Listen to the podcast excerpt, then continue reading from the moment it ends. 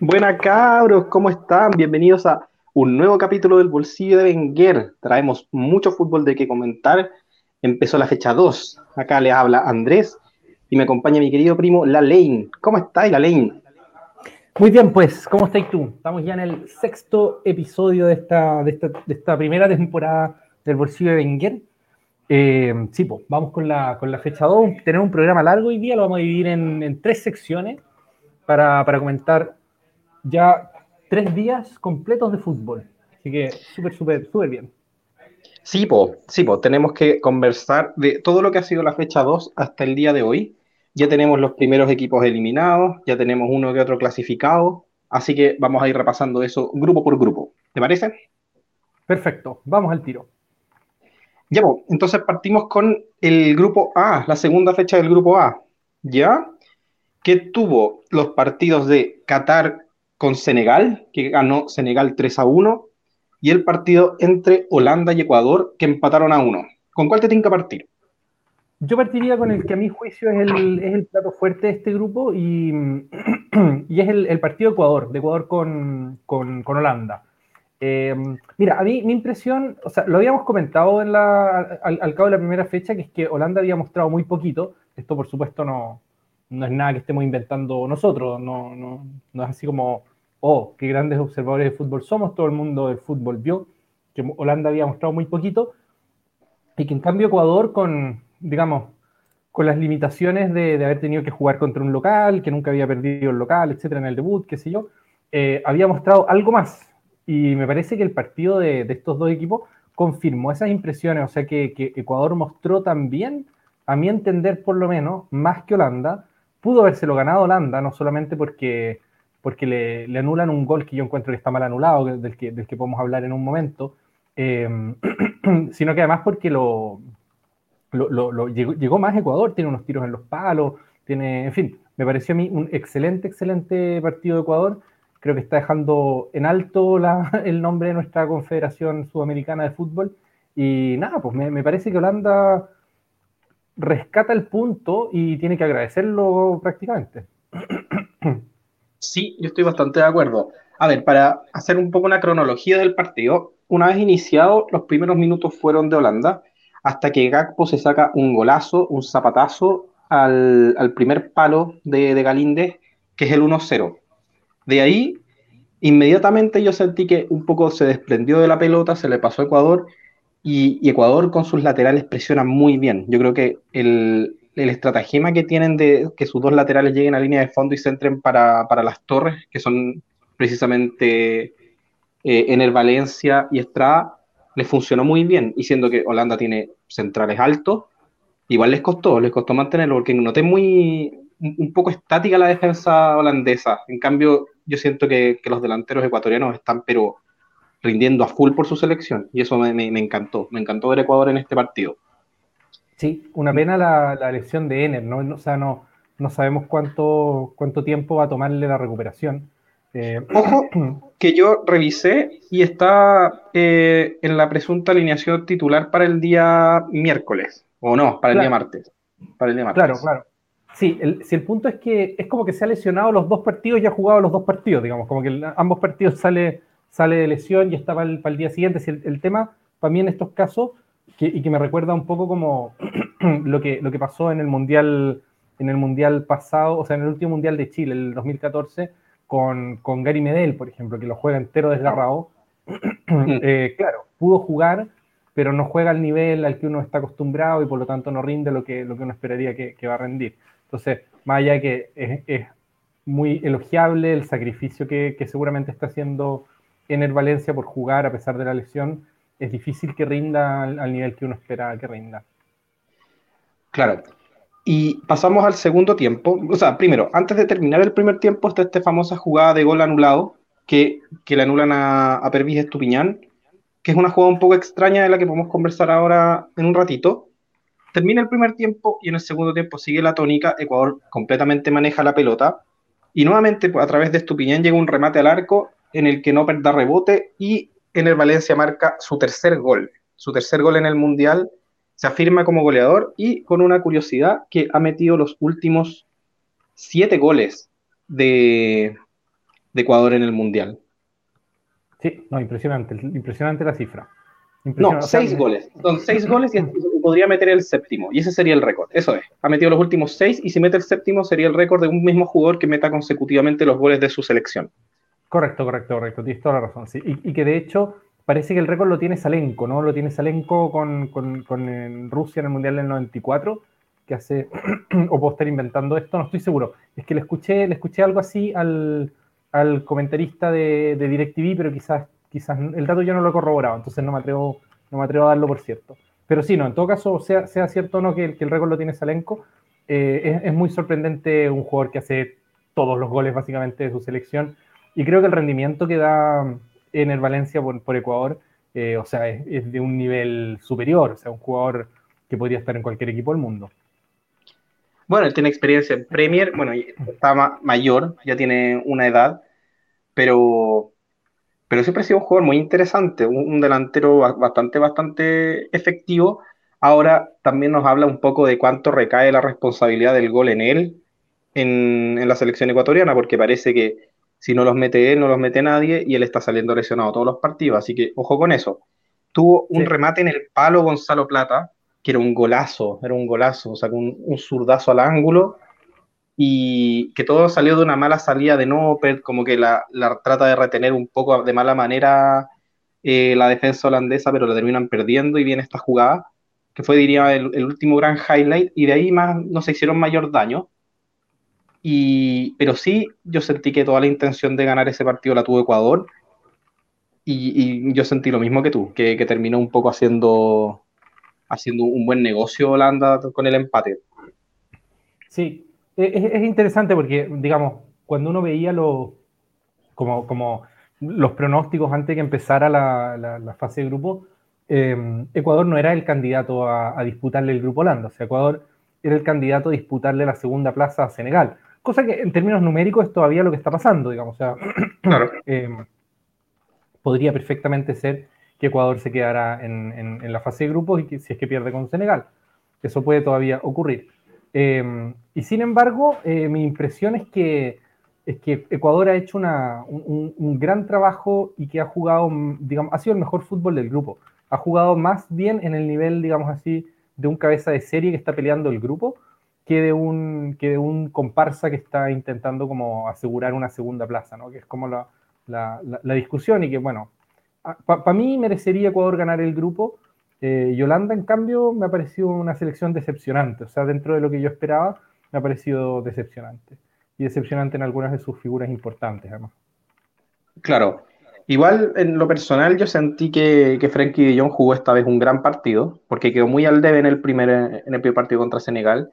Esta vez sí lo sentí mejor, pero pero yo creo que le está fallando un poco el ataque. Yo, yo he sentido muy, muy bajo a Memphis Depay, que no ha partido titular ninguno de los dos partidos y las dos veces que ha ingresado eh, ha estado como tibio.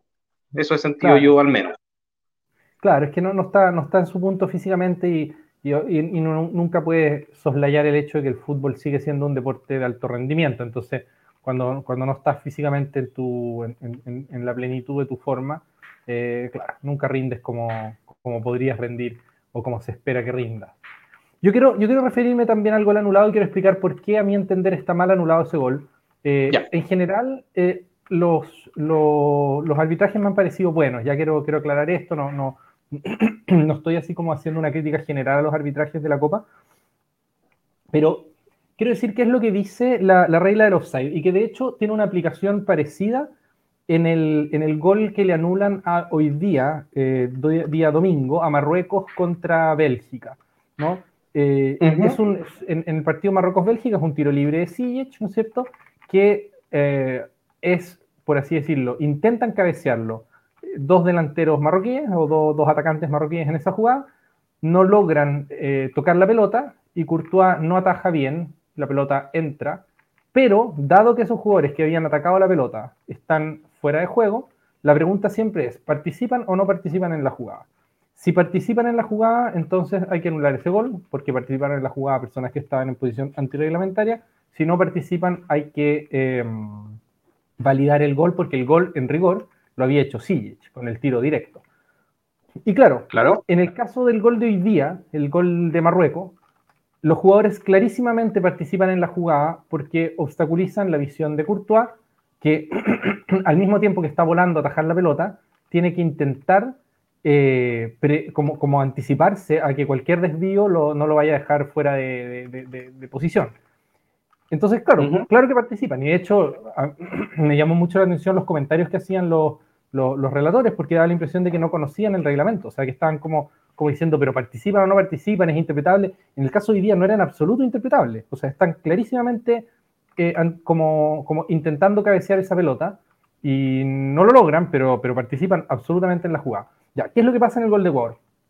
Pasa que el tiro de Estupiñán tiene, es un desvío ya. O sea, esto es un, era un tiro, un, tiro, no me acuerdo quién es el que patea, pero Estupiñán la desvía y después del desvío viene otro jugador que está en el camino.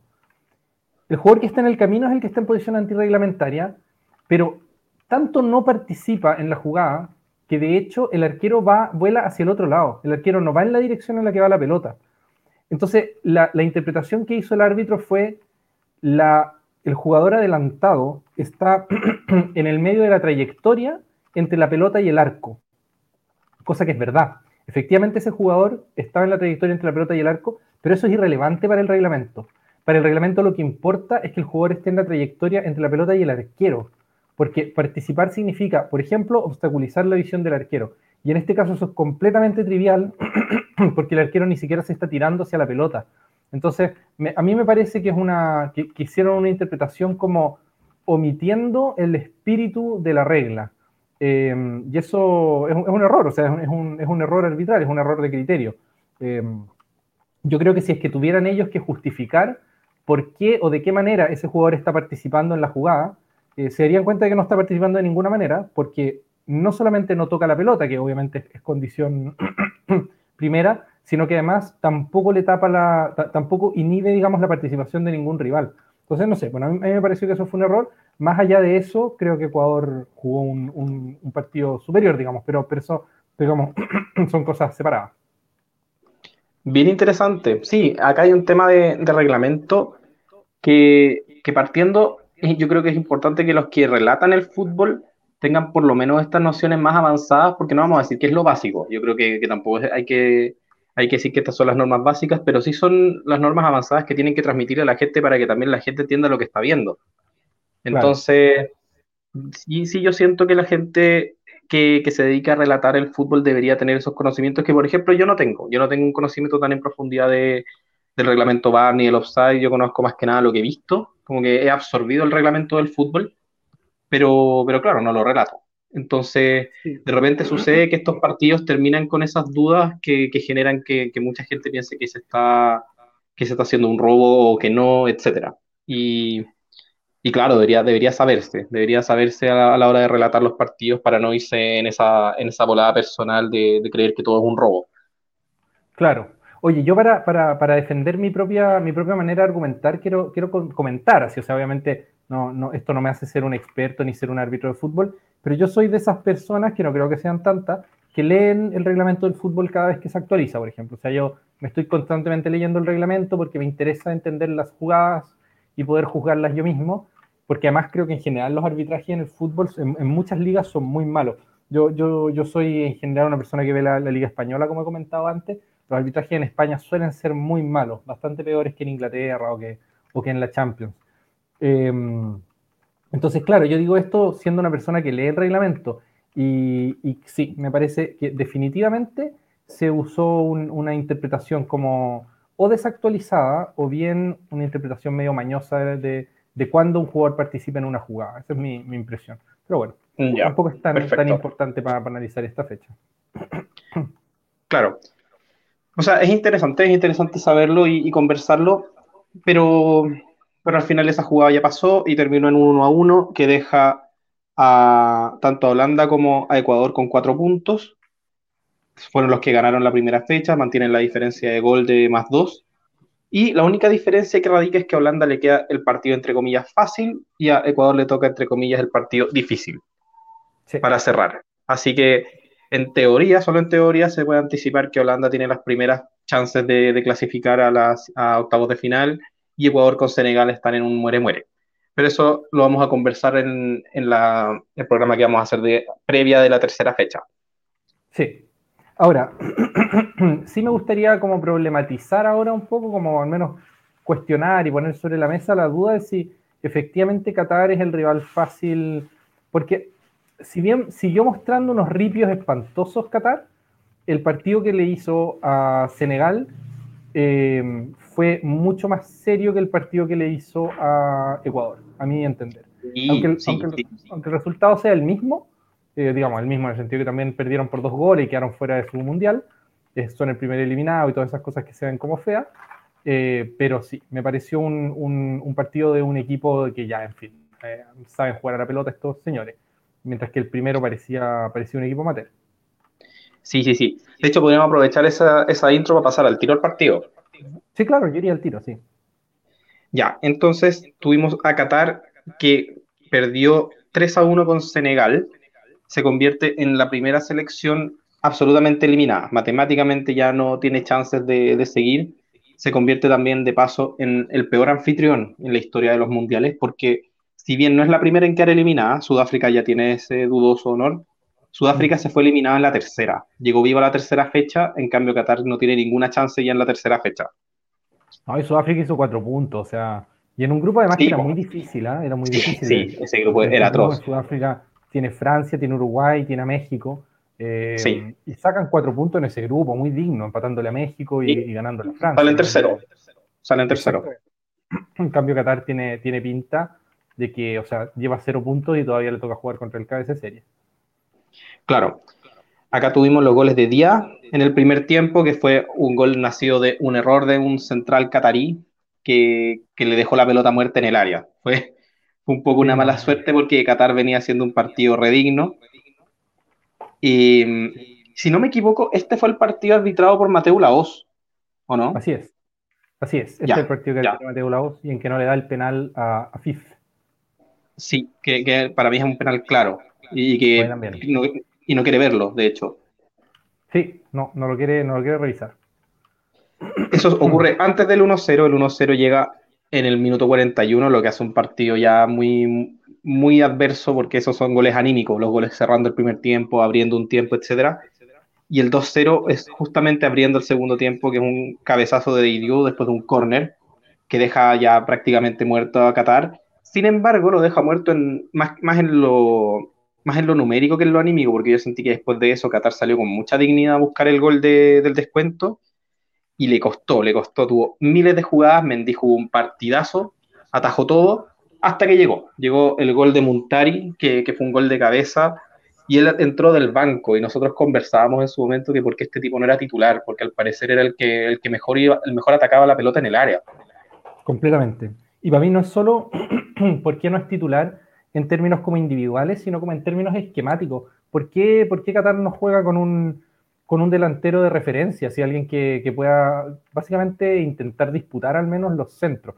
Y, y sabéis que por eso, por eso te decía lo de no estoy seguro que esto sea el rival fácil, porque sospecho que la elección de este partido puede depararnos un, un Qatar más competitivo en el último partido, porque de hecho mi sensación como tú, o sea, comparto plenamente lo que dices de que estaban muertos en lo deportivo, o sea, en lo deportivo ya no tenían vuelta para el Mundial, pero en lo anímico parecía que seguían porque daba la impresión de que el objetivo que tenían era irse del Mundial habiendo hecho un gol, que es como, mira, nos, iremos eliminados, pero un golcito que el público pueda gritar, ¿cachai? Eh, y, que me parece una actitud además súper súper comprensible, o sea, no, es como el gol este que celebra Panamá en su momento, que cuando, cuando pierden una goleada 6-1 contra Inglaterra, pero cuando hace el gol Panamá, uno ve la reacción del público y es una celebración así como si hubieran hecho el gol en la final. Porque obviamente el, Mundial tiene estas cosas, pues no es, solo, no es solo ganar partidos, también es como poder gritar goles, poder darte las alegrías correspondientes al tamaño de tu selección y a los objetivos que, que tenías. Entonces, a mí me parece que, sí, Sí, no, creo que creo eso. Creo, que Qatar podría hacer un, planteamiento más duro a Holanda que el que le hizo a, Ecuador y, también que el que le hizo a Senegal incluso. Sí, y bueno, y para cerrar, al minuto 84 viene el gol de Dien que cerró el partido. Yo quería puntualizar que el gol de Muntari de cabeza lo encontró un golazo, un, cabezazo un cabezazo muy bueno. Y, la estrategia de, de, Qatar es tirar centro, porque no tiene el fútbol para hacer otra cosa realmente. Entonces, si la estrategia es tirar centro, de verdad deberían tener como ese delantero ahí, ahí cabeceando todo, yo creo. Nuevamente encontré un, buen partido de Afif. De hecho, creo que, pero con crece la figura de Qatar y se nota con tres pelotas que toque. Pero, pero claro, claro, en el fondo es un poco un oasis en el desierto, el pobre. nunca, nunca mejor dicho. Sí, no, completamente.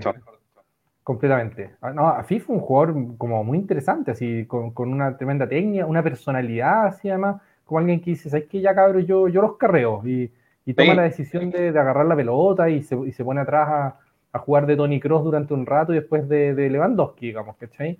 Así que, no, muy, muy, muy, muy bien impresionado por, por este jugador Afif, a quien yo nunca había visto eh, jugar. Pero no, muy, muy bien, muy bien, sí.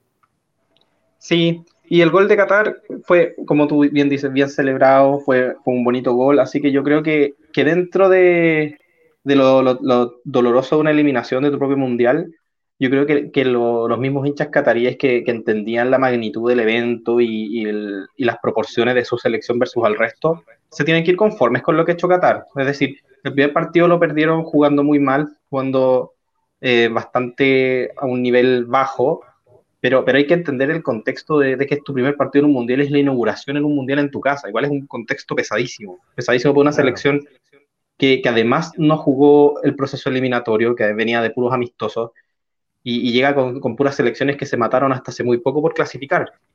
Claro, y es una selección muy inexperta.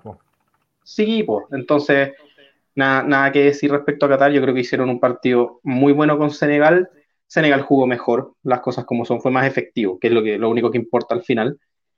Y, y si bien yo también creo que puede ser mejor el planteamiento contra, contra Holanda, yo igual de todas maneras pienso que, que, Holanda es el más serio de los tres con los que va a jugar, independiente de, de que Ecuador y Senegal les hayan hecho les haya hecho X partido a Holanda, yo siento que Holanda sigue siendo más serio que, que ellos dos. Entonces yo creo que va a ser más difícil que les meta goles Qatar. Sí, completamente, no, completamente.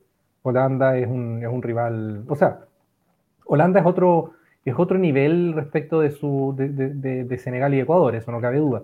Solo lo que ha mostrado no, no, ha sido eso, digamos, pero, pero claro, es un equipo mucho más robusto, mucho más...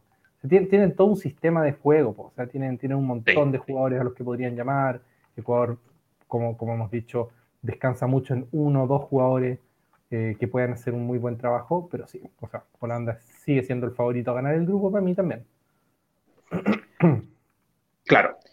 ¿Pasamos entonces al grupo B? Pasemos al grupo B, me parece. Ya, este grupo tuvo eh, un partidazo. Ah, no, no, no, no, perdón, por favor retrotraigámonos algo antes que, que yo quería conversar, que es Mateo Laos, el arbitraje de Mateo Laos. Que, que, sabía que, se me estaba quedando, que, lo encuentro insoportable. Eso, eso quería, un árbitro protagonista. Es que no, pero es que es protagonista en un nivel que ya es desesperante. Eso, eso de, tocar tres veces el pito para una jugada lo encuentro ya loco, cállate. Y, y, me desesperan muchísimo los arbitrajes de Mateo Lavos. Como que sin saber quién es el árbitro, uno se da cuenta en el partido que es Mateo Lavos por cómo se va moviendo el partido. En los corners para como el partido con tres pitazos para conversar con los jugadores para que no se agarren, como loco, déjalos jugar. Tienen, son adultos ya. Así que sí, eso quería decir, que, quería dejar, puntualizar que a mí Mateo Laus no, no me gusta para nada como, como, árbitro. Sí, es un árbitro, es un árbitro como al que le gusta hacer figura, eh, y eso sí, es un poco, es un poco molesto. Eh, yo creo que es, es, un árbitro que en general suele aplicar bien el reglamento. En general, yo, digamos, yo no lo encuentro un mal árbitro en sus decisiones, sí eh, comparto mucho contigo que su estilo es bastante irritante como un, como, sí, como un árbitro que, al, que le gusta demasiado llamar la atención y eso a veces es pésimo, interrumpe el juego, tiene como cosas así que son, sí, son, son molestas.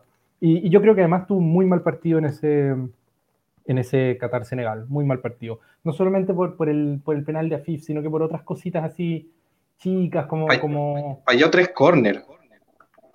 Ah, claro, no, eso, eso sí, muy eso, eso es bastante tonto, además, como, como, como tipo de error. Pero no, tuvo, tuvo, otra cosa que ahora no estoy recordando. En todo caso, eh, me acuerdo que a mí se me hizo, se me hizo como, muy patente además la cuestión de, como el arbitraje de Mateo Lao, porque los comentaristas del, como del DirecTV estaban como suplicándole casi que hiciera trampa a favor de Qatar, una cosa muy insólita también, como ya, por favor, dales el penal, ¿cachai? Como una cosa así medio, como bien pintoresca, así como... como sí, como, de lástima. Dando una, una, justificación así como, como, como teórica a que se favorezca el equipo local, una cosa así muy rara, encontré yo. Eh, cuando uno suele esperar que los árbitros, o sea, uno, uno, le pide a los árbitros que sean justos y no que sean injustos. Ya como, pero dáselo, dáselo. A mí me pareció muy, muy insólito. Eh, y claro, fue como, como antilocalista, Mateo Laos, como que perjudicó al local. Eh, yo creo que un poco porque, porque le, gusta, le gusta llamar la atención, o sea, no quería, quería que nadie pudiera decir de él que favorecía al local y así como yo me atrevo a cobrar contra el local, eh, si no veo penal no lo cobro. Y claro, cobró contra el local cosas que yo creo que, que jugó mal. No, insoportable. Ahora, ahora si quieres podemos pasar al, grupo B. Pasemos al grupo B. Ya. Eh, yo quiero partir con el partido de Gales con Irán. No sé si te tinca. Por supuesto, sí. Bonito partido ese, muy bonito. Precioso partido, con mucho, con mucho amor propio de los iraníes, con mucha intensidad eh, recordemos un poco lo que pasó en la fecha 1. Irán venía de caer aplastada contra Inglaterra por 6 a 2, pero un aplastamiento que incluso nosotros conversamos en su momento, que, ese 6 a 2 era un poco más inflado de lo que debía haber sido. Es decir, eh, Irán tuvo una jugada clara que podría haber sido gol y, hubo un momento en que los iraníes prácticamente dejaron de defender. Entonces como que ya un poco dejaron de, dejaron de, involucrarse en la cantidad de goles que le metiera Inglaterra. Entonces fue, una goleada un poco inflada. No dejó una buena imagen, pero sabemos que esta es la generación dorada de Irán. Han clasificado a tres mundiales de manera consecutiva y, en cada mundial han ido haciendo como un pequeño logro mayor. Es decir, en el primero no ganaron ningún partido, en el segundo ya ganaron uno, ahora ya tienen este uno, les queda el último. Entonces, yo encuentro interesante lo, de Irán. Me, gusta lo, que, lo que se vio en este partido. Y por su lado, Gales yo creo que no mostró nada, nada, nada, nada, nada. no existió Gales en el partido. Que, no sé qué opinas tú.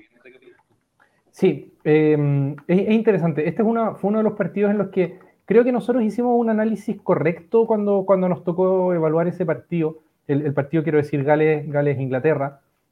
En el sentido de que efectivamente Gales es un equipo ingenuo, pero no un equipo malo. Y, como, tal como tú dijiste, es como que dejó de, dejó de defender, es decir, dejó de competir contra Inglaterra en algún momento. Eh, seguía en la cancha, pero ya no estaba compitiendo. Eh, a diferencia de otros equipos a los que uno ve que, son peores, pero que compiten mejor, ¿no? Que, es lo que uno podría decir quizá, eh, no, no, no, digo esto de ser, de ser peores que ellos, pero, pero por ejemplo, que, que sea Polonia, ¿no? Un equipo que muestra poco, pero un equipo que compite, siempre compite. Se mantiene en el partido, le, le, le puede hacer un gol, pero, pero siguen ahí jugando, aguantan, en fin, etcétera. Em, e-, equipos así como más, más, más serios, en cierto modo, eh, o menos ingenuos, diría yo. Ya, yo creo que en el caso de Irán, nosotros, nosotros habíamos dicho, o sea, es un equipo que se dio maña para hacerle dos goles a, Inglaterra y farrearse al menos uno más. Eh, entonces, claro, un equipo que si quieres capaz de hacerle tres goles, una selección de la potencia que tiene la, la, selección inglesa, le puedes ganar a Gales. Y efectivamente, o sea, le, jugaron ese partido, Gales que había mostrado poquito en realidad contra Estados Unidos, más allá de un cierto envío anímico en el segundo tiempo. Eh, jugó muy mal, jugó peor, de hecho, que contra Estados Unidos. Gareth Bale esta vez no estuvo ahí para salvarle los papeles, y, porque jugó muy mal, ¿no? no porque no haya podido jugar. Y nada, o sea, Irán ganó y ganó con justicia. O sea, yo, yo, yo rescato mucho como el, el amor propio, sobre todo una selección que viene de perder por una goleada espantosa y que sale a decir nosotros todavía no estamos eliminados, vamos a jugarnos esto hasta el final. Y están en la pelea completamente, o sea, después de ganarle a Gales, ahora están, a, digamos, están ahí, les, queda un partido de vida o muerte contra Estados Unidos y, pueden clasificar perfectamente. Sí, además que, que, Irán también carga con, una, con un peso de la situación que están viviendo como país en este momento, que se ha hecho muy latente en los dos partidos que han jugado. Las hinchadas han mostrado su, malestar a lo que está sucediendo en Irán con la represión policial, etcétera. Y, tanto hinchas como jugadores se han pronunciado al respecto. Entonces, yo sentí que, gran parte de, esa carga psicológica, obviamente no, no se soluciona nada ganando un partido de fútbol, pero sí hace vivirlo de una manera distinta. Hay un, hay un componente mayor a solo el fútbol en, en ahí metido. Y, y por cómo se dio el partido, además. porque aguantaron, Gales aguantó hasta el final, se quedó con un jugador menos. Tuvimos la primera expulsión, que fue una patada de Wayne Genesis, una, una patada en la cara muy, muy mala. No creo que haya sido con la intención, pero, pero, pero fue una, una jugada muy fuera de tono. Y, y aguantaron así, aguantaron, aguantaron, aguantaron hasta que en el minuto 98 recién se rompe el cero con un golazo de Chesney de fuera del área. Y ya cuando Gales se vuelca al ataque en una última contra en el 101, Rezayan mete un, bonito gol para el 2-0. Muy bonito gol, además, sí, muy bonito gol. Sí, tuvieron tiro en los palos. Hay una jugada con un doble tiro en el palo, con, con el partido todavía empatado. Y es divertido porque para, para mí, que yo estaba viendo el partido como con la sensación de que la clasificación se jugaba entre Estados Unidos y Gales, como que entre el empate y, el, y, que ganara, y que ganara Irán me parecía como medio trivial. Pero después lo pensé y no es nada trivial cuando uno piensa que Gales está en competencia, porque Estados Unidos después de dos empates tiene dos puntos y Gales tiene tres. Por lo tanto, el empate entre, entre ambos deja a Gales en, segundo lugar del grupo de manera como permanente e irrevocable. Así que muy bien Gales, hicieron, hicieron la tarea que Estados Unidos de hecho no pudo hacer, que fue ganarle a Gales. Eh, Irán. Y si bien, perdón, ganarle, ganarle a Irán, que, o sea, no, ganarle a Gales bien por Irán, no sé, no sé qué es lo que estoy diciendo. Pero bueno, en fin, lo, que quiero decir es que me parece, me parece que Irán hizo la tarea que Gales, no, o sea, que Estados Unidos no pudo hacer con respecto a Gales y que por lo tanto están casi con la primera opción de clasificar ellos, porque a ellos les sirve el empate y a Estados Unidos no. O sea, es Estados Unidos el que tiene que salir a buscar los tres puntos en ese partido. Sí, completamente.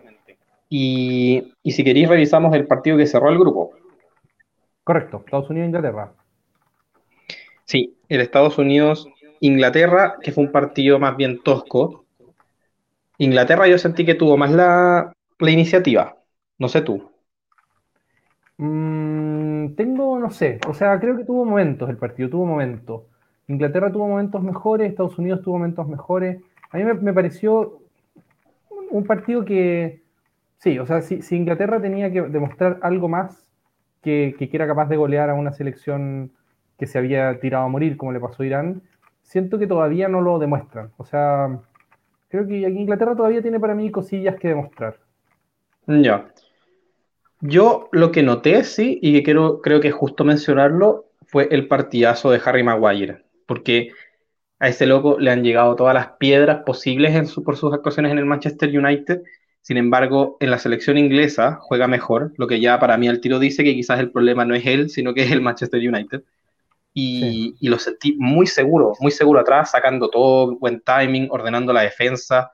Es verdad que, que tener una dupla como, como John Stone hace todo más fácil, pero, pero no, muy bien, muy bien. Lo sentí excelente atrás a Harry Maguire. De hecho, yo, para mí fue la figura del partido, por lo menos del lado de Inglaterra. Sí, bueno, pero, o sea, comparto que Maguire jugó un excelente partido. Un jugador que se, se convirtió en meme. Eh, y a veces pasa con los jugadores meme que, que, que, empiezan a ser juzgados no a partir de, de, su desempeño real, sino que a partir del meme que hay en torno a ellos.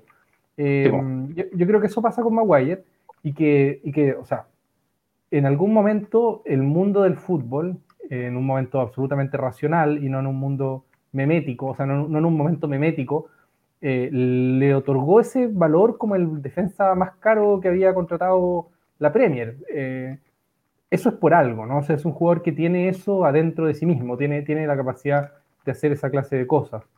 Eh, ahora,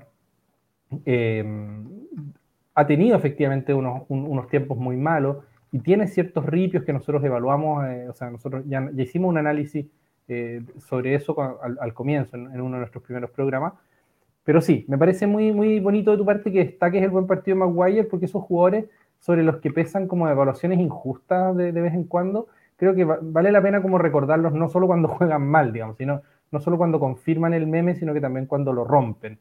Eh, sí. Ahora bien, el hecho, perdón, y con esto termino con, este partido, el hecho de que, de que Maguire haya sido posiblemente el mejor jugador de Inglaterra en el, partido, te muestra también que, Estados Unidos fue un, equipo muy que atacó mucho, ¿no? Porque, porque, o sea, hay un tiro en el palo de Pulisic que pudo hacer gol, Hay un par de jugadas de McKinney que pudieron ser gol, una, una, que define debajo, debajo prácticamente del arco, digamos, en, el área, un centro en el que la, agarra mal, en que se, cuela bien, pero la agarra mal.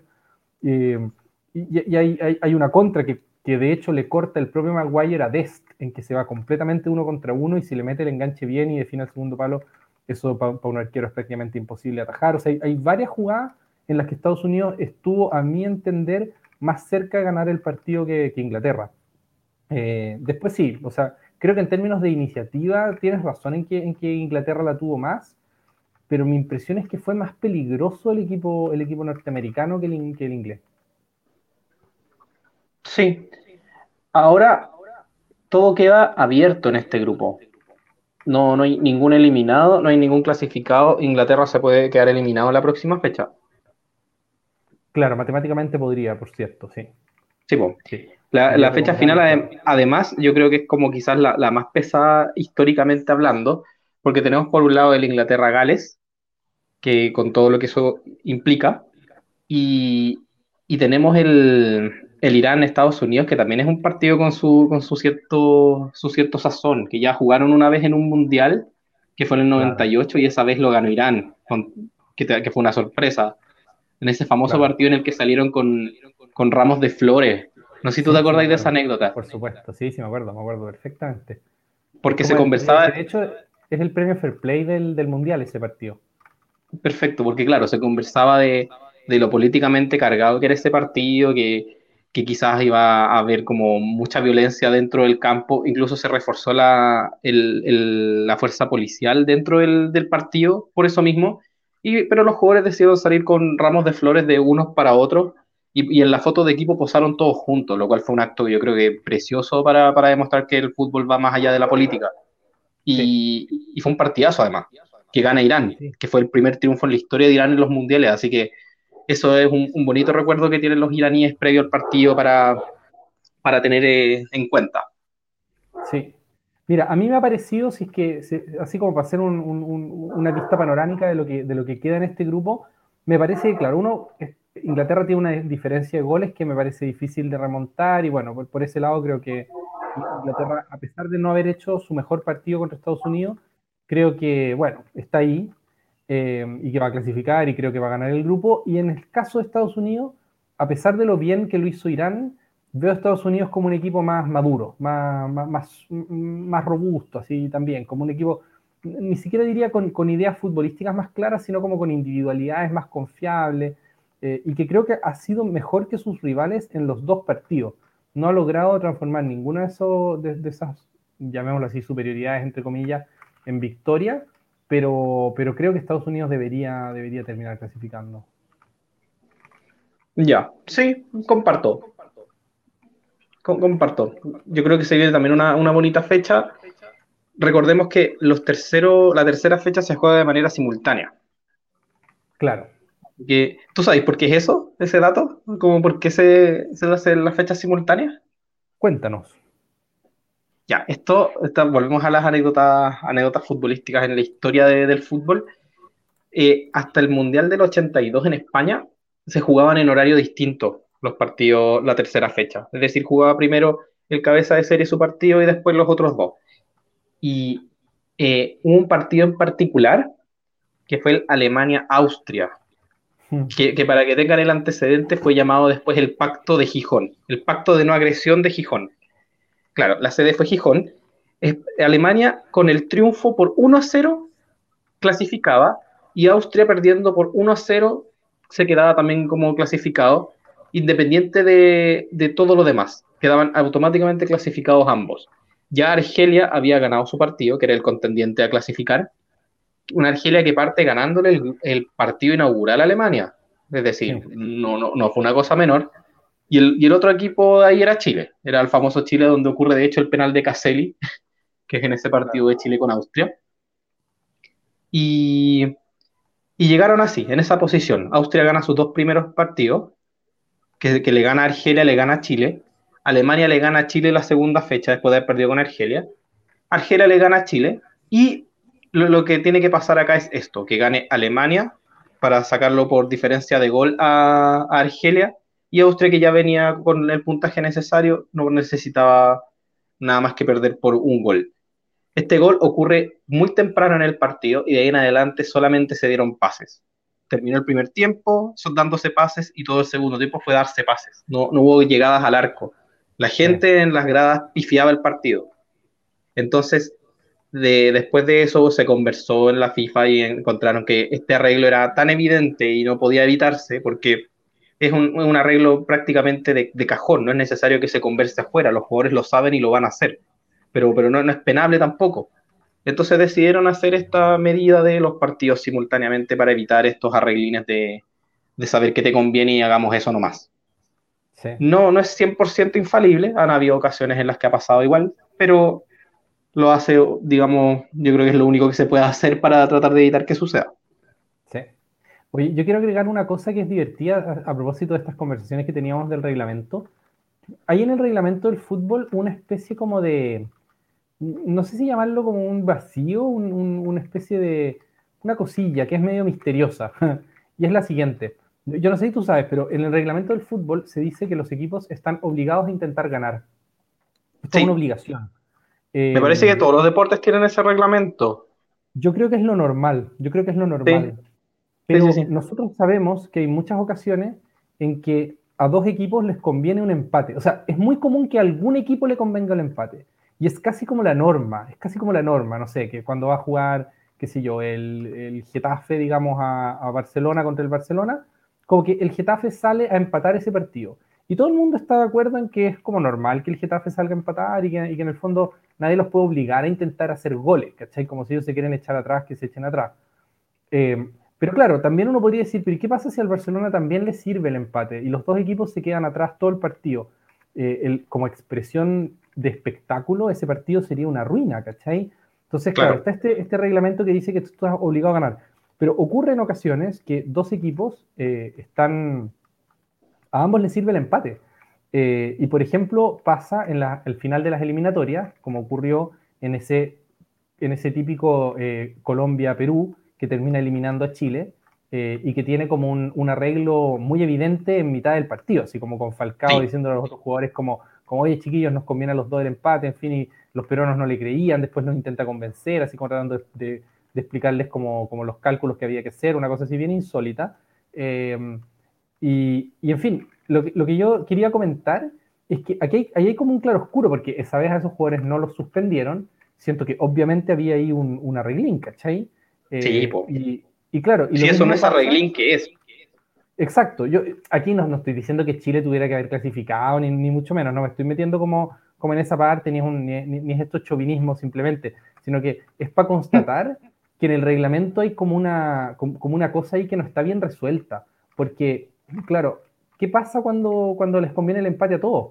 Y la manera en que el fútbol ha intentado lidiar con esto es no evitar esa situación, o sea, no, no, no evitar que los equipos arreglen los partidos de esa manera, sino evitar que se dé esa situación, o sea, que los equipos sepan que les conviene el empate. Y para eso hacen cosas como, como aplazar los, los partidos, hacerlos que se jueguen en simultáneo, etc. Eh, pero yo creo que ahí sigue habiendo un, un problema por, resolver para el fútbol, sobre todo porque básicamente la norma que dice que tienen que ganar es una norma muerta, es una norma que a nadie nunca lo sancionan por intentar jugar al empate, ¿cachai? Siendo que teóricamente eso es, ilegal. Claro. Pero bueno. Pero bueno, entonces yo creo que con esto daríamos por cerrado el primer módulo. Sí, con esto vamos por cerrado el primer módulo y vamos entonces a los grupos C y D. ¿Te parece? Ya, vamos a un pequeño break y volvemos. Nos vemos en el siguiente. Chao, chao. Nos vemos.